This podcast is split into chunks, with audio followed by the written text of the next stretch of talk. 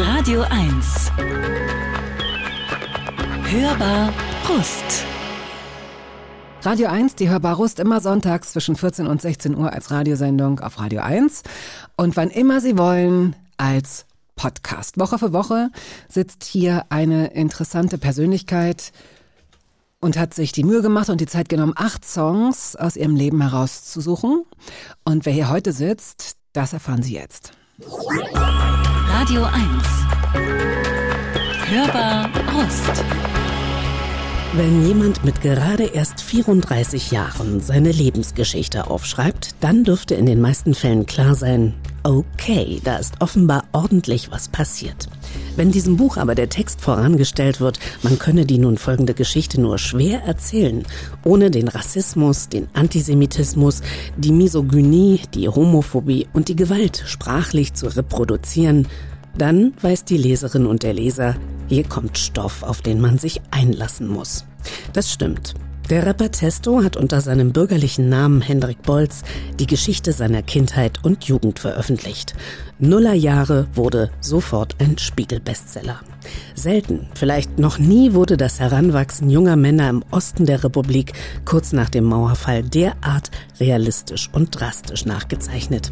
Ach, wäre es doch Fiktion. Aber den Zahn wird uns der gebürtige Leipziger Bolz, der in Stralsund aufwuchs, leider ziehen müssen.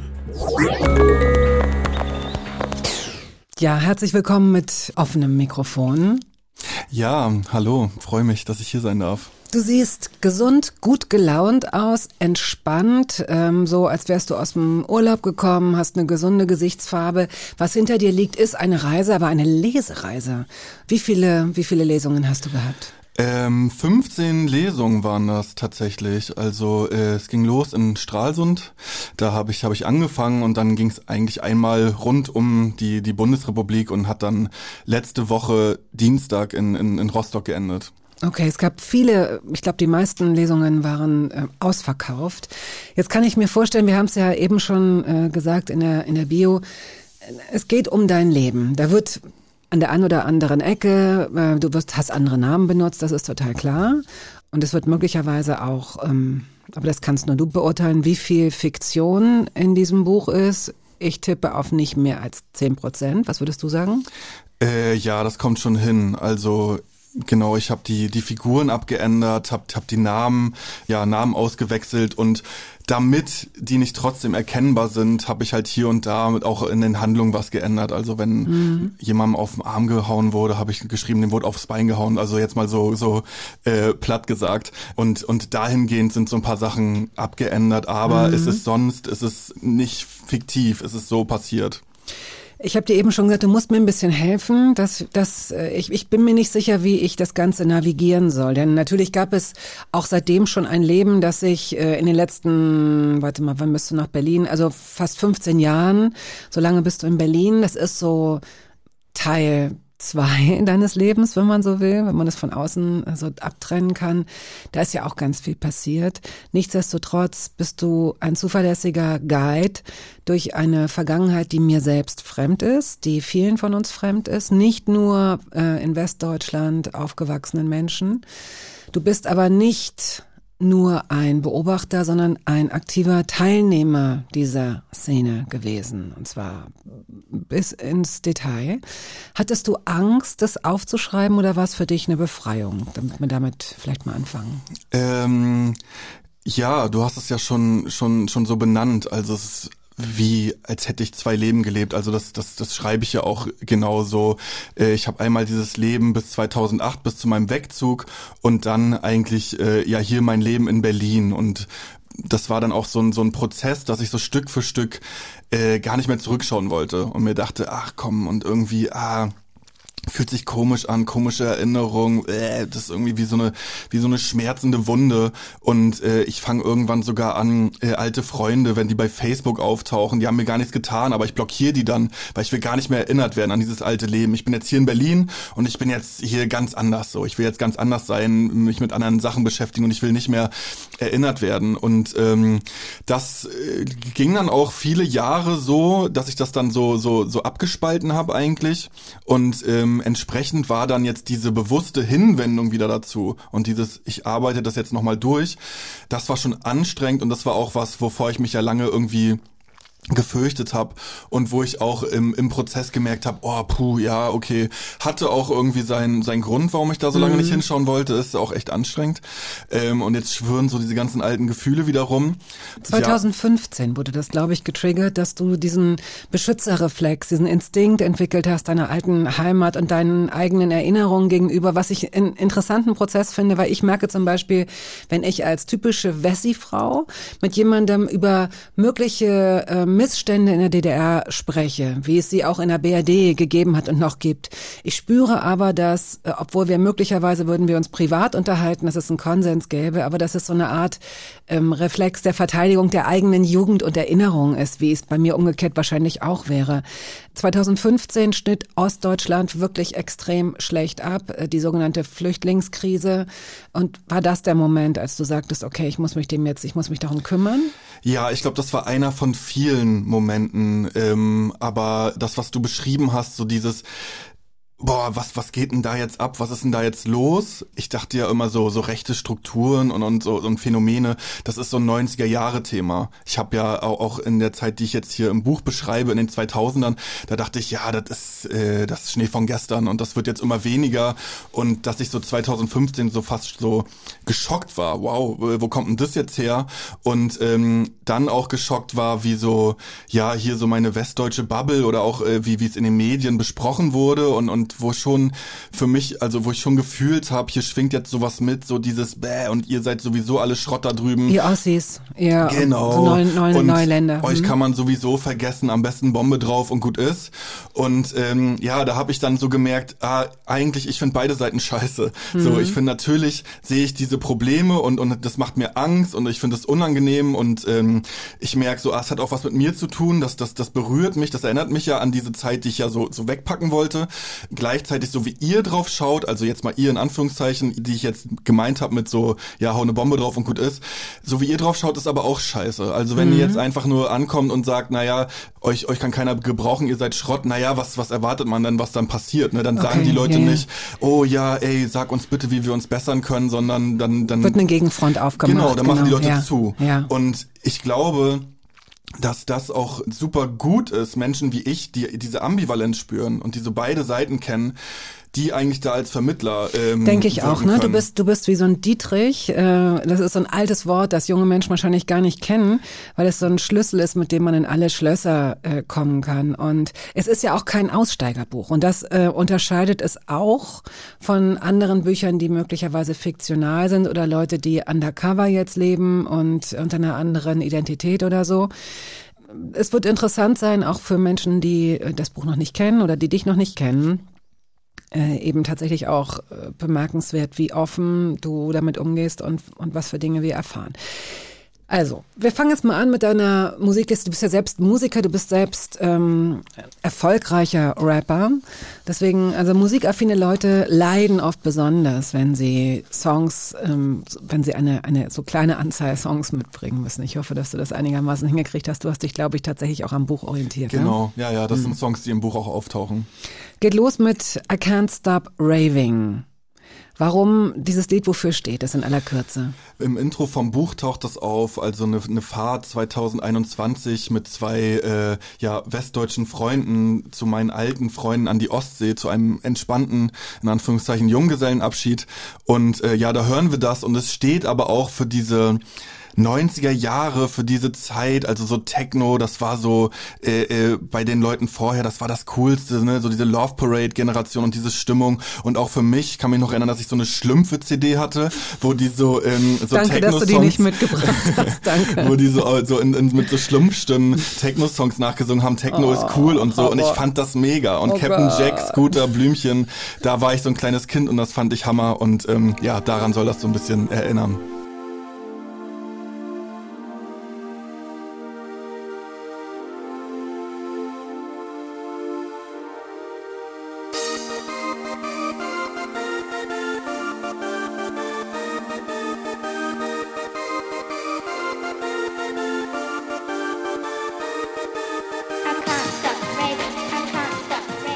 Bolz ist heute hier zu Gast. Sie kennen ihn vielleicht auch als Rapper Testo. Dein Leben beginnt in Leipzig. Warum? Ja, da bin ich geboren. Und ja, ich habe da nicht mehr viele Erinnerungen dran, ehrlich gesagt. Also wir sind dann relativ schnell weggezogen nach Stralsund. Wer ist ähm, wir? Äh, mich mit meiner Familie. Hast du Geschwister? Sage ich nicht. Okay. Aha. Genau, also meine Familie habe ich ja im Buch auch rausgelassen. Völlig. Da ist nicht einmal das Wort Vater oder Mutter oder Eltern. Das taucht nie auf. Dann äh, kannst du eine Erklärung geben, warum du es nicht machst oder möchtest du nicht mal darüber sprechen? Doch, kann ich machen. Also zum einen ähm, ist es generell so, dass ich, dass ich, ich bin da nicht so Fan von irgendwie meine privaten Beziehungen zu real existierenden Personen, die nicht selber Personen der Öffentlichkeit sind, das so im, im, ja, im Internet oder, mhm. oder, oder auf der großen Bühne irgendwie so zu inszenieren und uns da so mitzubringen. Und ähm, dann ist es aber auch so, dass es auch gut passte. Also diese, diese Zeit, die ich beschreibe und diese Episoden, die ich da jetzt so zusammen äh, ge, ge, gesetzt habe, gestellt habe, das sind so Episoden aus dieser Kinder- und Jugendwelt und diese Kinder- und Jugendwelt in der Nachwendezeit, zumindest bei mir und ich weiß aus dem Feedback bei ganz vielen anderen auch, ja, die fand ohne Eltern statt. Also die Eltern, die waren beschäftigt damit, sich jetzt in dem neuen System zurechtzufinden. Ne, die DDR, die ist jetzt die ist jetzt passé und das, das neue das muss man jetzt auch vielleicht erstmal lernen. Also äh, alles, was wir eben noch gelernt haben, was, was, was so richtig war, das muss man jetzt umlernen. Dann äh, ist es ja auch einfach total gruselig. Man hat erwartet, dass jetzt der, der Wohlstand kommt mit dem Fingerschnipsen. Stattdessen steigen die Arbeitslosenzahlen immer weiter und ähm, irgendwie ja kriegt man jetzt vielleicht auch Angst und muss irgendwie so jetzt, jetzt mal Gas geben, dass man hier nicht untergeht. Und links und rechts sieht man auch schon die Ersten, die straucheln und, und bei denen es nicht so gut läuft. Und ähm, ja, entsprechend waren die Eltern beschäftigt. Dann auch noch ein Ding, ähm, Eltern war nicht cool. Also für uns war ja nur wichtig, hart und cool sein und ähm, ja, sich so mit so Eltern verstehen und mit denen über irgendwas reden oder so. Also das geht ja überhaupt mhm. nicht. Das ist ja der letzte Lappen. Das kann ich nachvollziehen. Und mhm. also ich, ich finde alle, alle Gründe, die du nennst, ähm, nachvollziehbar und akzeptiere sie natürlich. Ähm, wenn ich jetzt noch eine, eine Rückfrage dazu stelle, möchte ich nicht eine Antwort aus dir rauslocken, die du nicht geben möchtest. Ja, also du hast jederzeit äh, das Recht, gerade bei so einer persönlichen und auch drastischen Geschichte, die du uns ja eh gibst durch das Buch, deine Grenze zu ziehen. Aber natürlich reizt es umso mehr zu fragen, wie ist dein Gefühl für Empathie, für Fairness? Du bist ja jemand, bei dem ich, den ich begleitet habe als, als Leserin. Manchmal habe ich es nicht ausgehalten, manchmal musste ich es aus der Hand legen. Es ist kein Buch für zart beseitete Gemüter und doch sollten Sie es sich äh, durchlesen. Ich finde, es ist ähm, Stoff, der auf jeden Fall in Schulen äh, gelesen werden sollte. Auf jeden Fall um Sachen zu verstehen, um sie vor Augen zu führen. Und trotzdem hatte ich die ganze Zeit das Gefühl, unterm Strich kann ich auf dich zählen. Du bist doch aber nicht so. Du bist doch fair. Du bist doch irgendwie, du, du weißt doch, wo dein Herz ist. Und das werden deine Eltern möglicherweise ja, da werden die ja möglicherweise die Weichen gestellt haben. Was dein Uropa der hat dir zum Beispiel äh, Lesestoff gegeben, ne? Der hat dir ein, dein, eins seiner Lieblingsbücher, Lederstrumpf, glaube ich. Woher weißt du das? Ja, ja, ja, genau. Äh, ja, ich will das jetzt nicht äh, großartig aufdröseln, aber ja, es stimmt. Mhm. Ich hatte immer noch eine andere Welt vor Augen. Ich glaube, ähm, der ein oder andere von meinen damaligen Weggefährten, der hatte nicht das Glück. Und mhm. da ist vielleicht auch schwerer dann gewesen, so eine Kurve zu bekommen. Ich hatte immer auch ähm, noch eine andere Welt und Strand und Urlaub und Lektüre und, und ähm, weiß nicht, andere Einflüsse. Das, das Problem ist, dass ich irgendwann äh, oder, oder so Phasen hatte, wo ich dachte, ja, das ist eine Verarsche. So diese andere Welt und hier Benjamin Blümchen, Rolf Zukowski und so, das ist alles, das ist alles Quatsch und, und so Gewaltfreiheit und so weiter. Das, das, das funktioniert nicht mit der Realität. Da geht das nicht zusammen, wie ich sie draußen vorfinde und vielleicht sogar noch ähm, höher gedreht. Das macht mich weich. Also in so einer Welt, wie ich sie auch wahrgenommen habe, wo keiner interveniert und wo man deswegen irgendwie so alles selber regeln muss und hart sein muss und doll sein muss, damit man nicht äh, unter die Räder kommt da ist es auch wichtig, solche Einflüsse von sich wegzuhalten, die irgendwie weich machen und und auch sowas wie wie ein Gewissen oder so. Das gilt eigentlich äh, loszuwerden. Ja, ja, genau, total. Und auch ähm, äh, man muss eigentlich richtig lernen, auch jemanden richtig zu verdreschen und und diesen diesen Widerstand, den man vielleicht hat, zu überwinden, weil ähm, man ansonsten das so nicht so leicht hat. Und Nein, man ähm, hat es nicht. ja. Also dann wirst du fressen und gefressen werden. Also das ist, wenn jemand sich äh, fragt, wo kommt dieser Spruch her, dann weiß ich, er hatte in deinem Leben auf jeden Fall, in eurem Leben eine Legitimation. Also wenn du nicht zu denen gehört hast, die geschlagen haben, die überfallen haben, die Arschlöcher waren, dann warst du das Opfer. Voll. Und das Arschloch, also der skrupelloseste Typ, das ist der Beste. Der, das ist der Held des Tages. Der hat uns allen bewiesen, was er doch für ein, für ein echter Kerl ist und dass er von nichts Angst hat. Und ähm, ja, da war alles verdreht. Und es hat aber damit zu tun, dass äh, eben, ja, so, wie gesagt, ein Staat sich verabschiedet, ein neuer noch nicht da ist, nicht richtig, äh, keine Autorität hat. Super viele Menschen, gerade in den 90ern, junge Menschen haben die Erfahrung gemacht, ja, hier hilft jetzt keiner, hier kommt keiner, keine Polizei. Das ist hier irgendwie äh, gar nicht richtig präsent. Und hier regiert jetzt das Recht des Stärkeren. So, und die Stärkeren kommen damit durch. Vor allem dann so in, in weiten Teilen des Ostens auch so Gruppen von jungen Neonazis, die sich dann so zusammenrotten. Ja, und Natürlich, also ich meine, das kennt, glaube ich, jede und jeder, egal äh, wo er oder sie aufgewachsen ist, dass autoritäre Jugendliche, überhaupt so Alpha-Jungs oder Mädchen, egal ob sie jetzt welcher Jugendbewegung sie möglicherweise sogar an, angehören und ob sie politisch sind oder nicht, haben, eine, haben einen irren Einfluss auf Kinder und Jugendliche. Man will zu den Coolen gehören. Selbst in meiner kleinen, vermeintlich harmlosen Welt, in der ich aufgewachsen bin, in Niedersachsen, in Hannover, war es ganz klar, dass die äh, coolen Mädchen Einfluss hatten. Und ich weiß auch, dass es da ein Mädchen gab. Ich wollte, dass das meine Freundin ist und ich wollte, dass die mich vor allen Dingen akzeptiert. Und so gerätst du, egal wie safe du sozialisiert wurdest und ob dein Vater Abhandlungen über Adorno äh, mit deiner Mutter ausdiskutiert oder ob du Holzspielzeug hast oder nicht. Es kann einfach passieren, dass du plötzlich anfängst, Scheiße zu machen, Mutproben. Und wenn ich jetzt dann aber das nochmal weiterdrehe in deine Welt, wo es nicht nur darum geht, mit Freiwilligkeiten und so ein bisschen, ich überlege, ob ich da hingehe oder nicht, sondern aufs Maul zu kriegen, verdroschen zu werden, körperliche Schmerzen jeden Tag zu spüren, so eine Häme und, eine, und ein Alleinsein, wenn du das, wenn du, wenn du isoliert wirst. Weiß ich nicht. Also das ist schon nochmal sehr besonders. Und wie gesagt, da hat, da hat mich dein Buch sehr vieles gelehrt, was ich eigentlich lieber nicht gewusst hätte, aber was mir jetzt einleuchtet. Ja, ich glaube, viel von dem, was ich beschreibe, gibt es in Abstufungen oder äh, ja oder oder so Teile davon oder in Zersplitterung gibt's die auf der ganzen Welt. Ähm, gibt's auch im Westen, vielleicht dann nur in gewissen Milieus, in anderen Milieus nicht. Auch im Osten ist es ähm, vielfältig, also nicht alle äh, jungen Männer, die in meinem Alter äh, im Osten aufgewachsen sind, die haben das Gleiche erlebt. Ne? In, in, in Stralsund gab es auch Leute, die sind in der Altstadt aufgewachsen, die tauchen auch im Buch auf. Da, da war es dann, da war so Gewalt zum Beispiel nicht so, nicht so normalisiert. Ähm, aber ja, das ist eigentlich, das ist total spannend zu schauen, äh, was von dem, was ich beschreibe, ist, ist äh, jetzt eine Einzelerfahrung, was ist strukturell, inwiefern ist es strukturell, was hat mit Deutschland allgemein zu tun, was hat mit Jungs zu tun, was hat mit DDR zu tun? Und äh, da hoffe ich eigentlich, dass das irgendwie, ja weiß nicht, so ein, so ein Anstoß vielleicht auch gibt es eine Diskussion, dass man gemeinsam da schlauer wird und mal, mal schaut, okay, wie kriegen wir das dann irgendwie so, so Das äh, wäre super. Also sowohl was diese Nachbereitung angeht, der politischen Geschichte, als auch was den Status quo angeht. Also ganz so frei ist es ja noch nicht. Es hat sich noch nicht so vieles verändert. Du nickst, äh, um das dazu zu sagen. Ähm, und vielleicht auch, was ist zu tun, um Kindern generell ein größeres, ähm, ja, was heißt Selbstbewusstsein? Was hätte dir da geholfen? Ich weiß nicht, ob dir das wirklich geholfen hätte. Wir versuchen uns jetzt mal überhaupt ran zu, ähm, ran zu erzählen, wenn man so will. Jetzt geht's erstmal weiter mit Papa Roach. Last Resort. Warum dieser Song? Äh, der steht eigentlich sinnbildlich für, für so meine ähm, ja, äh, musikalische Sozialisierung, die dann viel mit so MTV und Viva zu tun hatte.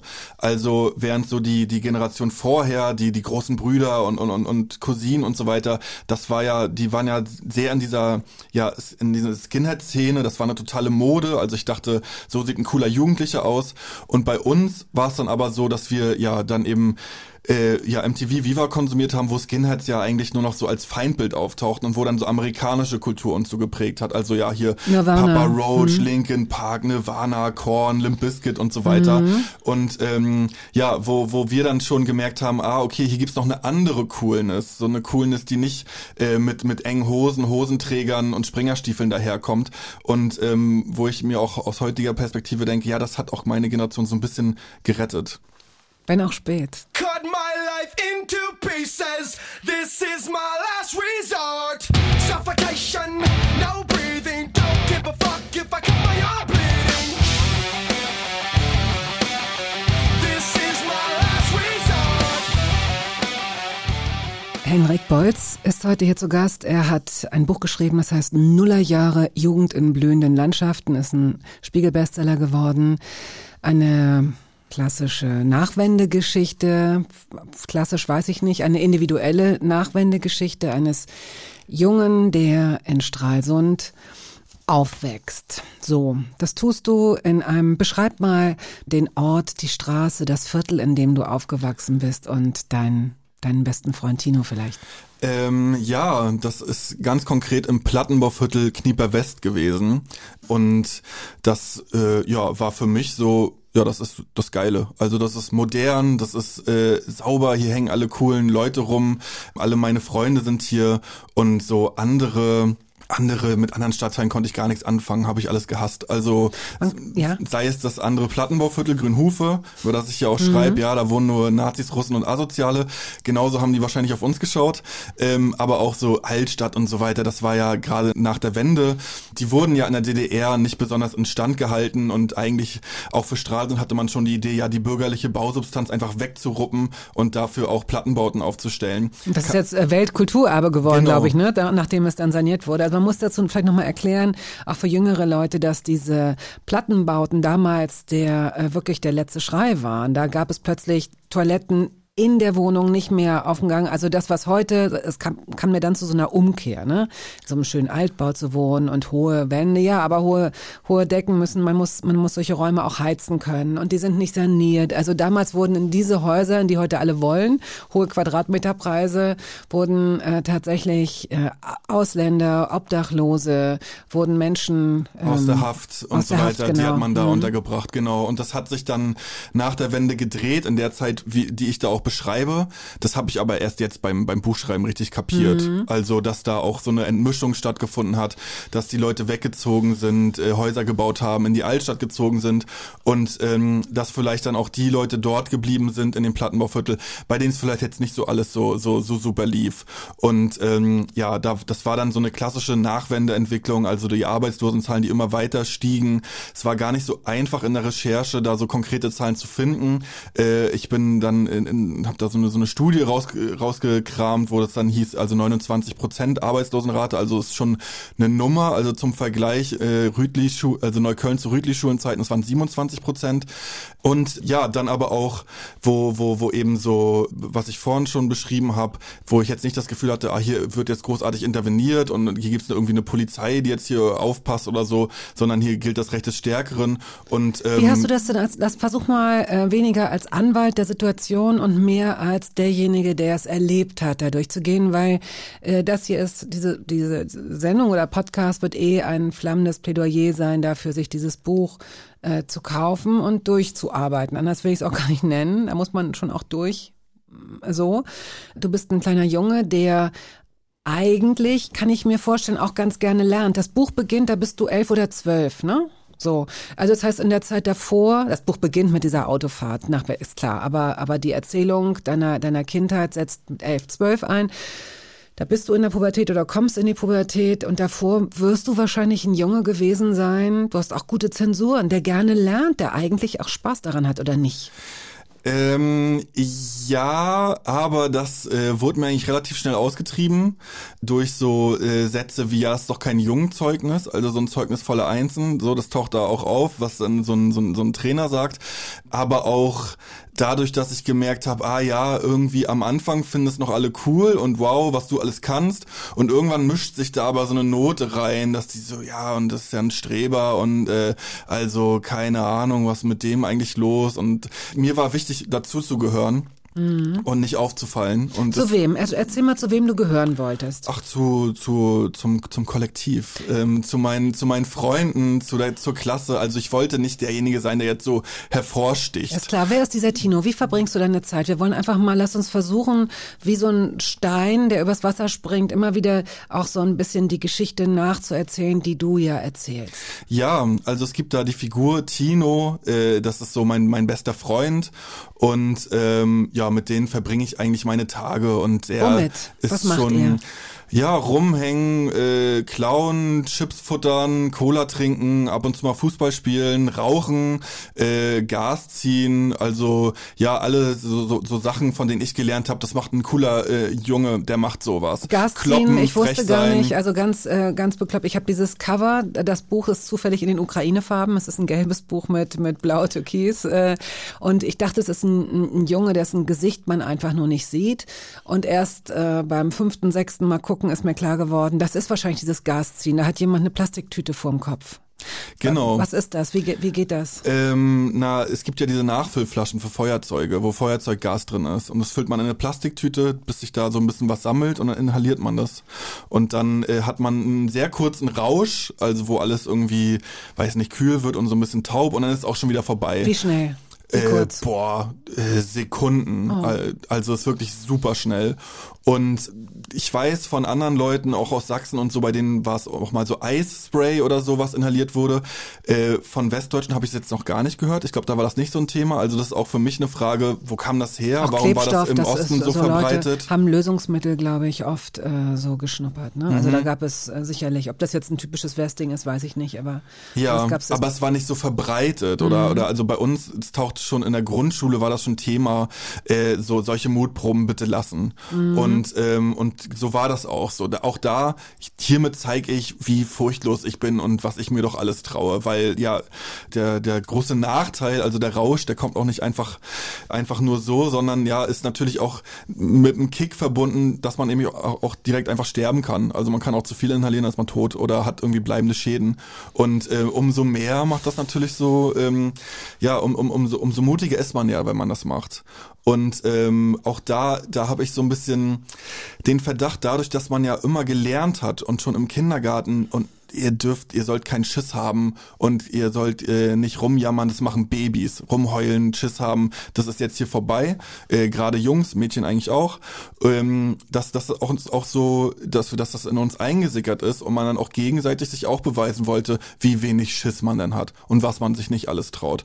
Und äh, ich glaube, da dadurch sind auch so eine, solche Phänomene entstanden. Okay.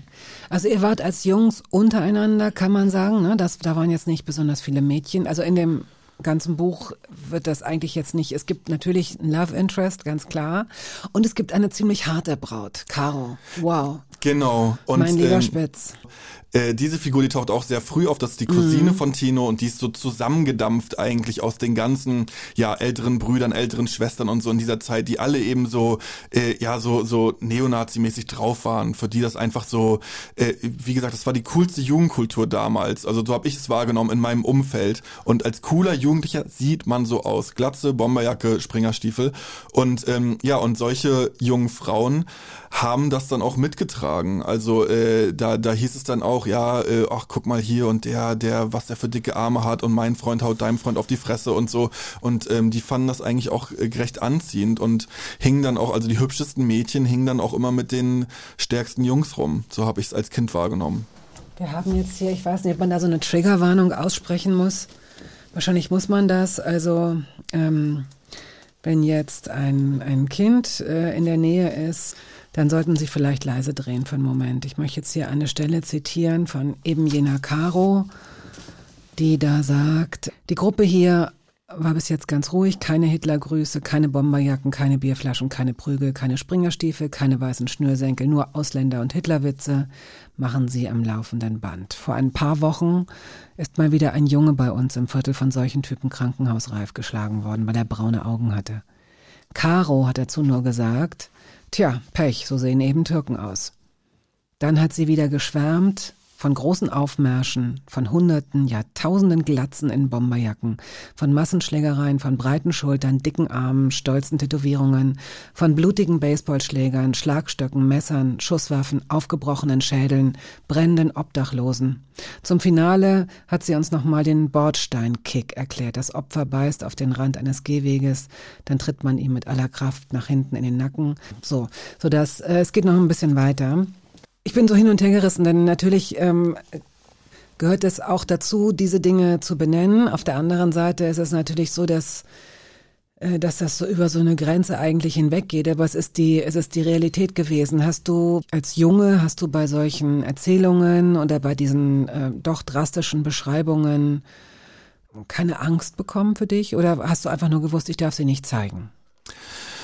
Ähm, gute Frage. Ich glaube, ich bin gar nicht zum Gefühl Angst gekommen, weil ja Angst auch verpönt war. Also ähm, Angst haben, also das hat man nicht. So und äh, ähm, ja auch auch was du vorhin gefragt hast, wie habe ich das denn wahrgenommen? Ja, ich dachte, das ist nett, das ist normal. So als Kind denkt man ja alles, was um mich herum ist, ähm, das war schon immer so und wird immer so sein. Und ähm, ich hab, hab, hab das nicht äh, so, so wahrgenommen als, oh krass, hier, hier geht ja gerade voll was schief oder, oder ähm, das, ich, ich habe natürlich, was ich vorhin meinte, so, so Rolf Zukowski, Benjamin Blümchen, Pippi Langstrumpf und sowas, haben wir auch im Kindergarten rauf und runter gehört. Aber ja, ich dachte dann irgendwann, ja, das ist irgendwie ein, das ist ein Märchen, das ist verarscht. Aber ist es ja auch. Also ich meine, so viele junge Frauen habe ich auch nicht kennengelernt, die ihre Pferde tragen. Also insofern, es muss jetzt auch nicht als Gegenentwurf zu einer, zu, zu deiner Welt stehen. Ne? Und das ist eben auch die Frage, gab es denn, du wirst ja auch Fernsehen geguckt haben, gab es denn äh, Entwürfe, Kindersendungen, die deine Lebensrealität abgebildet haben, die dich irgendwie abgeholt haben, in denen du dich identifizieren konntest? Nee, überhaupt nicht. Also auch da war eher so, dass auch da so diese, dieser Märchenaspekt, also so Süderhof, Pfefferkörner oder so, ja, die wohnen da auf ihrem Bauernhof und da ist auch irgendwie alles irgendwie witzig und cool und ähm, ja, habe ich mir auch angeschaut, aber meine Realität habe ich nicht wiedergefunden, habe ich erst ganz, ganz spät äh, bei, bei den Gangster-Rappern der Nullerjahre wiedergefunden. Also ähm, ja, da hat man irgendwie nicht so richtig hingeschaut, obwohl ja auch der Kinderkanal nachher in Erfurt dann ansässig war. Aber ähm, ja, würde mich auch mal fragen, warum man, warum man da irgendwie nicht so, weiß ich nicht, da, da keinen Fokus drauf gelegt hat. Was geht eigentlich so in diesen Plattenbauvierteln ab und wie geht's da eigentlich so den jungen Menschen? Weil ihr habt ja Fernsehen geguckt, ne? Es waren dann halt amerikanische Sitcoms, die dann äh, wahrscheinlich wäre es auch uncool gewesen. Wahrscheinlich hättet ihr auch nicht zu viert äh, in so einer Kifferbude gesessen mit zwölf oder vierzehn und hättet euch weiß ich nicht, äh, Thomas und die äh, Thomas von der Platte angeguckt, wenn das eine Sache gewesen Ich weiß es nicht, wie hätte man es machen müssen? Wie hätte, wie hätte es aussehen Bin können? Bin ich nicht sicher, weil gerade ähm, als dann so Sido kam mit meinem Blog, ähm, äh, und da geht's ja ums, ums, ums Märkische Viertel hier in Berlin, also Ja. um so eine westdeutsche Großwohnsiedlung. Aber da tauchte so vieles auf von, von dem, was mich ja umgeben hat. Und ähm, das war total, boah, krass, das ist jetzt Kunst für mich. Äh, Okay, aber hättest du, jetzt stell dir einfach vor, das wäre im Kinderkanal gelaufen. Das heißt, das hätte, das ist ja schon ziemlich drastisch, auch wenn es die Realität vieler Kinder und Jugendliche abbildet. Die Frage ist halt, äh, weiß ich nicht, sähst du damit eine Art von, von Aggressivität und von, von Atmosphäre, äh, die bei and in andere Welten normalerweise nicht eingedrungen wäre? Verstehst du was? ich- Also es, das, das weiß ich auch nicht. Wie, wie entscheidet man da als Programmverantwortliche oder Verantwortlicher? ja. Schlafende Hunde wecken? Äh, I don't know. Also weiß ich nicht. Muss ich, müssen wir Gott sei Dank nicht entscheiden. Ähm, wir gehen mal zur nächsten Musik. Vielleicht sind Sie, liebe Hörerinnen, liebe Hörer, klug genug, es zu entscheiden. Weckt mich auf, Sammy Deluxe. Wir werden, es wird uns nicht gelingen, oder es wird mir nicht gelingen, dass die, dass die Musikliste immer chronologisch wie ein Handlauf, ähm, dass wir genau da sind, wo wir auch in unseren Erzählungen sind. Aber äh, wofür steht Sammy Deluxe? Ähm, ja, da eigentlich auch schon dafür, dass das irgendwie da Themen auftauchen, die mich ja irgendwie umgeben. Ne? Also ähm, äh, Kinder, die Drogen nehmen oder dass irgendwie äh, wir leben in einem Land, in dem mehr Schranken stehen als es Wege gibt, mehr Mauern als Brücke, Brücken, die Stimmung ist negativ und ähm, äh, äh, Faschos, die Türken und Afrikaner das Leben nehmen, während Bullen daneben stehen, um Probleme aus dem Weg zu gehen. Und äh, wo ich schon gemerkt habe, ah, irgendwie, äh, das hat jetzt auch was mit der Welt zu tun, die mich hier umgibt. Und ähm, ich fand damals aber Rap richtig, also den Song, den habe ich schon verstanden, aber ansonsten fand ich Rap eigentlich damals scheiße, weil ich mir so dachte, warum soll ich mir irgendwie auf äh, Platte anhören, wie mir jemand zwölf Songs lang erklärt, dass er cooler ist als ich. Das habe ich damals noch nicht verstanden. Das kam später dann.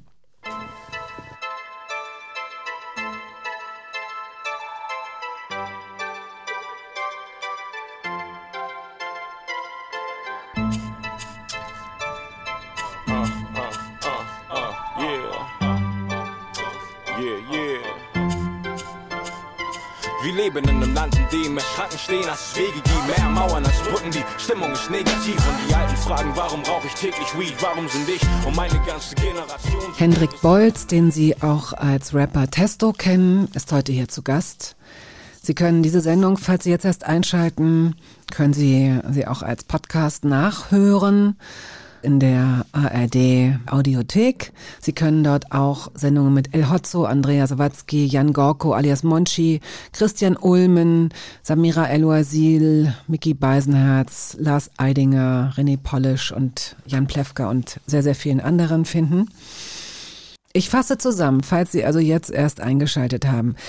Da ist Henrik, er ist elf, zwölf Jahre alt, in Stralsund aufgewachsen, cool sind die Jungs, die die besten Plätze erobern, auf den coolsten Spielplätzen vielleicht sitzen, die dann auch, äh, du beschreibst sie auch, die sind dann auch oft nicht mehr intakt, kennt man auch, nicht nur im Osten, aber so. Und es herrscht das Gesetz des Stärkeren, es ist Sozialdarwinismus, das sind die coolen Jungs und man muss dazugehören, gar nicht nur man will, man muss dazugehören, das darf man sich wahrscheinlich auch gar nicht auf die Straße trauen.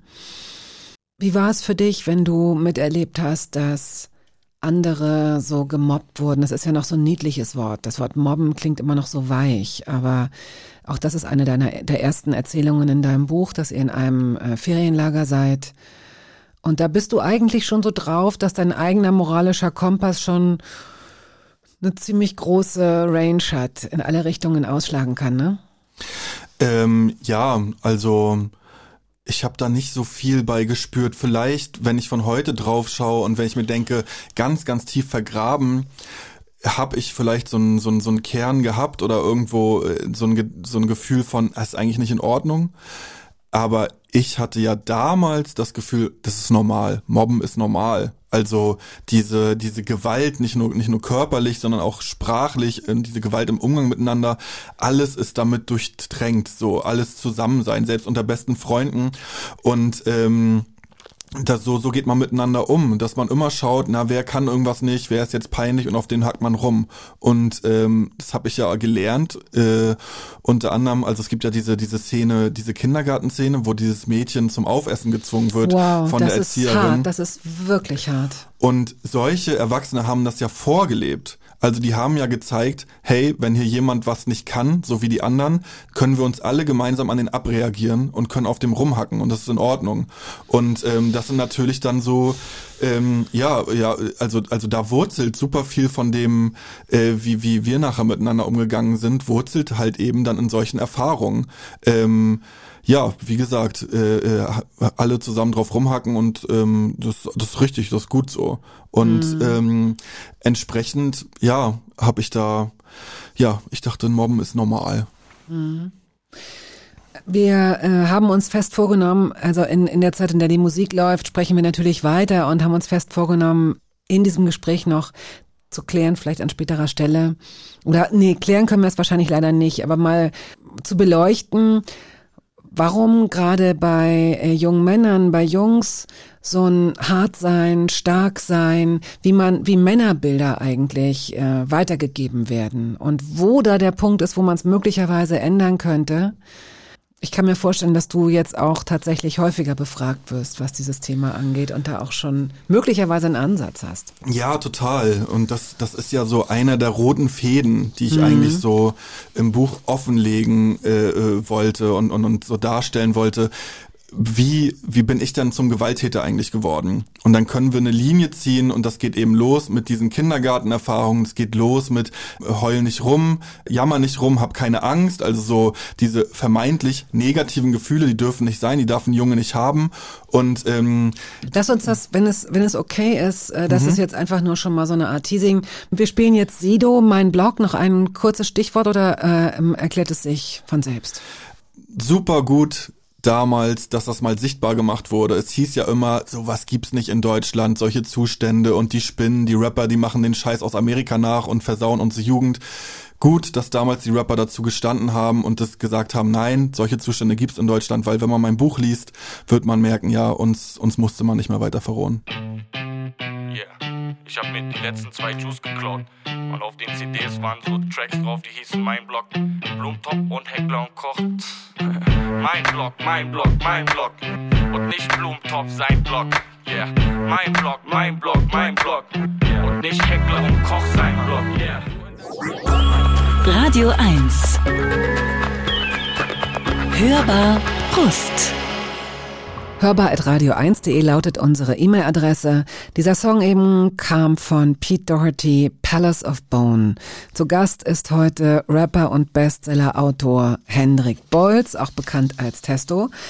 Er hat das Buch Nullerjahre Jugend in blühenden Landschaften geschrieben. Im Grunde eine Teil 1 einer Autobiografie. Und wir hören jetzt einfach mal, du hast, äh, oder wir haben eine kleine Stelle rausgesucht, die beschreibt, was für ein Klima dort herrschte ähm, in deinem 11, 12, 13 Jahre alten Leben, was du als normal erachtet hast. Kramer verteilt die Zigarillos, die Tino seinem Vater geklaut hat, und erzählt immer noch von den 90ern. Wir paffen und hören zu. Hier hat's nur geknallt, Mann. Stechereien, Massenschlägereien, 25 Glatzen gegen 25 Russen, Hetzjagden, Autodiebstähle, Einbrüche, Raubüberfälle, Erpressung und reihenweise Leute, denen, denen es zu krass wurde, die vor den Zug oder oben aus den Blöcken gesprungen sind. Flatsch, flatsch, flatsch. Achtung, jetzt könnt ihr was lernen. Ein blonder Junge aus unserer Parallelklasse kommt uns entgegen. Auf dem Schulhof haben wir vor zwei Jahren noch fröhlich Versteckenfang miteinander gespielt. Sein Blick verdunkelt sich sofort. Ob er wohl besser umdrehen sollte? Er entscheidet sich, diese Blöße nicht zu geben und kommt mit verkrampftem Körper und starr gerade ausgerichtetem Blick auf uns zugeradelt, hofft wohl, irgendwie durchzuflutschen. Stopp, stopp, stopp, stopp, stopp, stopp, stopp. Allgemeine Verkehrskontrolle. Renzo stellt sich ihm winkend in den Weg, hält den Lenker fest und bremst ihn aus. Tino, Kramer und Lippe postieren sich drumherum, wir anderen dahinter. Kramer hat plötzlich ein Butterfly-Messer in der Hand und lässt es auf und zuklappen. Renzo, bist du taub oder was? Wolltest du mich umfahren? Hauch mich mal an. Ey, lasst mich in Ruhe bitte. Ich hab keine Zeit. Ich muss zur Musikschule. Ich komm zu spät. Oh, zur Musikschule muss der edle Herr also. Ich bitte vielmals um Verzeihung, Herr Mendelssohn Bartholdy. Lassen Sie sich nicht weiter aufhalten von uns ungehobelten Taugenichtsen. Gute Fahrt. Renzo verbeugt sich so tief, dass die Nasenspitze beinahe die ausgelatschten Stollenschuhe berührt. Der Junge schaut sekundenlang ungläubig von einem zum anderen, lächelt dann schief und eingeschüchtert, kann sein Glück kaum fassen, steigt wieder in die, in die Pedale. Glück gehabt. Vergiss es, du Kunde, absteigen jetzt. Renzo stößt ihn so kräftig von der Seite, dass er sich samt Fahrrad auf den Boden legt und einen halben Meter schlittert. Ein paar Rentner fahren eine Schlangenlinie um ihn herum und dann schweigend weiter. Hier muss ich erstmal die Fahrtüchtigkeit überprüfen. Renzo nimmt das Rad, steigt auf, springt wie verrückt auf den Pedalen hoch und runter. Es knackt und knirscht. Er fährt einige Meter, Vollbremsung, fährt an, bremst wieder. Die 88 spannt auf dem sportlichen Rücken. Der Junge kauert in unserer Mitte. Hört bitte auf, das ist das Fahrrad von meinem Vater. Ich gebe euch auch Geld. Ich werde auch niemandem was sagen. Wir kennen uns doch. Er schaut hilfesuchend zu mir und Tino, der nur schweigend einen tiefen Zug vom Zigarillo nimmt und ihm den Rauch ins Gesicht bläst. Lautes Fahrradklingeln von hinten. Eine Familie fährt heran. Wir gehen einen Schritt zur Seite. Dankeschön. Renzo steigt vom Fahrrad, hebt es am Rahmen hoch über den Kopf und schmeißt es mit aller Kraft auf den Boden, sodass es laut kracht und zwei Katzenaugen herausbrechen. Sehen wir aus, als würden wir Geld brauchen? Hier geht es um Verkehrssicherheit. Für diese Beamtenbeleidigung musst du leider bestraft werden. Schade, ich hätte dich gern weiterfahren lassen. Du kämpfst jetzt mit Tino und der Gewinner darf das Rad behalten. Der Typ ist jetzt nur noch stumm am Flennen, wehrt sich überhaupt nicht mehr, steht wie eine blasse Puppe und lässt seinen Gegner einfach gewähren. Die Vögel singen und die Frösche quaken, während Tino ihm auf die Backen klatscht, bis die Tränen spritzen. Klatsch, wehr dich, Quark, Quark, Klatsch, wehr dich, Zwitscher, Zwitscher. Klatsch. Wehr dich. Quark. Wieder schlurfen ein paar Rentner mit gesenktem Kopf vorbei. Tino hämmert dem Jungen ansatzlos mit der Faust ins Gesicht, sodass die Lippe aufplatzt, hält ihn dann am Oberkörper fest, tritt mit dem Hacken in die Kniekehle, der Junge fällt nach hinten, liegt auf dem Rücken wie ein Käfer. Meine Fresse, bist du langweilig. Hör auf zu heulen. Hat dir deine Mutter nicht beigebracht, dass das peinlich ist? Er nimmt das Fahrrad vom Boden. Ich hab gewonnen, das Rad gehört mir. Renzo? Heul nicht rum, das ist ja widerlich. Ist eh ein Schrottfahrrad. Wahrscheinlich landet es im Moorteich. Er tritt dem Typen in den Bauch, als dieser versucht, langsam aufzustehen. Und jetzt verpiss dich, du Schwuchtel, ich kann dich nicht mehr sehen. Und lass deine Schuhe hier, die nehme ich. Warum meine Schuhe? Halt deine Fresse, du beschissener Penner. Zieh jetzt sofort deine Schuhe aus, sonst hau ich dich tot, sonst schlitzen wir dich auf. So wechseln nach dem Fahrrad nun auch die Schuhe dem Besitzer. Tino erntet Schulterklopfer von seinem Kumpels, der Typ schleicht auf weißen Socken davon. Kramer ruft hinterher, wehe, du petzerst bei den Bullen. Ja, wow. Ähm, wie reagieren die Leute auf Lesungen, wenn du, wenn du das vorträgst? Weil das Interessante ist, möchte ich nochmal sagen, auch für Leute, die möglicherweise jetzt ähm, später erst eingeschaltet haben. Du bist ja jetzt nicht der Verräter, Jedenfalls äh, habe ich das Gefühl, dass, dass äh, du, ja, du hast ja auch in Stralsund gelesen, du hast ja auch vor Ort gelesen, dort wurdest du jetzt nicht gejagt, ausgebuht, sonst irgendwas. Das heißt, du musst es offenbar gut hingekriegt haben, irgendwie so einen Mittelweg zu gehen, der Dietrich zu sein, der Mittler, der Adapter. Ähm, aber wie ist das, wenn du das vorträgst? Wie reagieren die Leute? Ähm, also auf Lesungen, äh, ich die ganz harten Sachen lese ich nicht vor weil ich mir denke, ah, habe ich keinen Bock drauf. Also es ist für mich schwer aus dem Buch zu lesen, weil ja ganz viele alte Gefühle dann so wach werden und da so rumschwirren. Ähm, ich merke auch, es wird umso schwerer, umso mehr das Publikum sich damit identifiziert und ähm, vielleicht selber ähnliche Erfahrungen gemacht hat. Und dann merke ich richtig, oh, das ist wie so eine Wolke des Schmerzes jetzt hier im Raum. Und ja, also die, die harten Sachen, ach, äh, muss auf so einer Lesung auch nicht sein. Ne? Das kann man ja privat dann für sich so häppchenweise, wie man das braucht, dann so konsumieren. Wäre das ähm, jetzt zum Beispiel eine Sache, die zu, es gab ja weitaus härtere. Ja, das, das könnte das ich ist, vorlesen. Das könntest du vorlesen. Ähm, ne? Ich lese auch diese Kindergartenszene vor, diese Susanne-Szene. Das ist schon, da merke ich, okay, das ist jetzt auch, hier ist die Grenze. Also da ähm, passiert auch sehr viel im Publikum, auch sehr viel. Und das ist interessanterweise, um das zu sagen, was es nicht schmälern soll. Aber das, da geht es weniger um körperliche Gewalt, obwohl es da auch ein, zwei Situationen gibt, die natürlich nicht ganz in Ordnung sind, ne, die furchtbar sind. Aber da geht es ja um so, eine, so, einen, so einen Psychodruck, um so einen Psychoterror. Und der ist schon ziemlich hart. Total. Und ja, wie ich auch vorhin meinte, der auch mit dazu geführt hat, dass die anderen Sachen nachher entstanden sind. Also ähm, ne, so dieses Lernen, ähm, so kann man äh, äh, so miteinander umgehen, das ist in Ordnung. Und ähm, ja, das hat dann bei uns auch äh, dann ganz, ganz komische Blüten nachher hervorgebracht. Mhm. Ähm, ja, aber ich, also ich für mich will auf einer Lesung äh, ich will die Leute jetzt nicht, also die sollen nicht rausgehen und am Boden zerstört sein, sondern die sollen Bock haben, sich mit dem Buch weiter zu beschäftigen. Und deshalb ist es auch ähm, äh, auch in den Sachen, die ich erzähle und wie ich es erzähle und so äh, so ein bisschen aufgelockert. Es gibt auch und das ist äh, eine der guten Nachrichten, ähm, das Outro. Und dieses Outro ist im Grunde wie so eine Wundsalbe, die verdeckt diesen Riss nicht in der Haut, aber es tut dann nicht mehr so weh und man spürt, okay, so ein bisschen funkeln da hinten die Buchstaben, alles wird gut. Also es oder es könnte alles gut werden. Und auf jeden Fall hast du da die Kurve gekriegt, ohne dass man das Gefühl hat, dass du jetzt, wie gesagt, die anderen so reinreißt und selbst als Aussteiger jetzt sagst, oh, wie konnte das nur passieren? Keine Ahnung, äh, ihr seid ja alle doof und ich bin jetzt geläutert. Ja, das finde ich auch eine furchtbare Pose. Also ja, ich habe ja damals schon alles kapiert und war viel schlauer als ihr und dann bin ich weggezogen, habe eine Therapie gemacht und jetzt bin ich ganz anders und ihr seid immer noch so kacke. Äh, äh, furchtbar und äh, habe ich überhaupt keinen Bock drauf und ich glaube auch, dass es eben dann auch dazu führt, dass Leute zumachen. Und mir war es wichtig, ein warmen Blick auch trotz den schlimmen Sachen, die da passiert sind, auf diese Zeit und auf den Ort und so weiter zu richten. Und äh, mir war, ich, ich wollte nicht äh, irgendwie auf einer Stadt rumhacken oder auf einzelne Menschen rumhacken, sondern mir war es wichtig, Strukturen offen zu legen.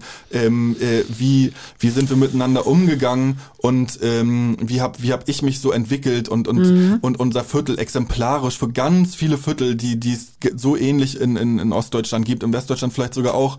Und ähm, ich habe das große Glück, dass das auch so verstanden wurde. Und ja, wie du sagst, dass ich nicht ähm, den, den großen Aussteiger oder Verräterroman oder so geschrieben habe, sondern dass die Leute, äh, äh, teilweise auch Leute, die da drin auftauchen, dass die äh, zu einer Lesung kommen und sagen, ja, ey, krass, ähm, ich will da auch mal drüber nachdenken und gut, dass du das geschrieben hast und gut, dass das mal so, so thematisiert wird und lasst uns mal gemeinsam jetzt äh, davon, von dem Punkt aus weiterdenken.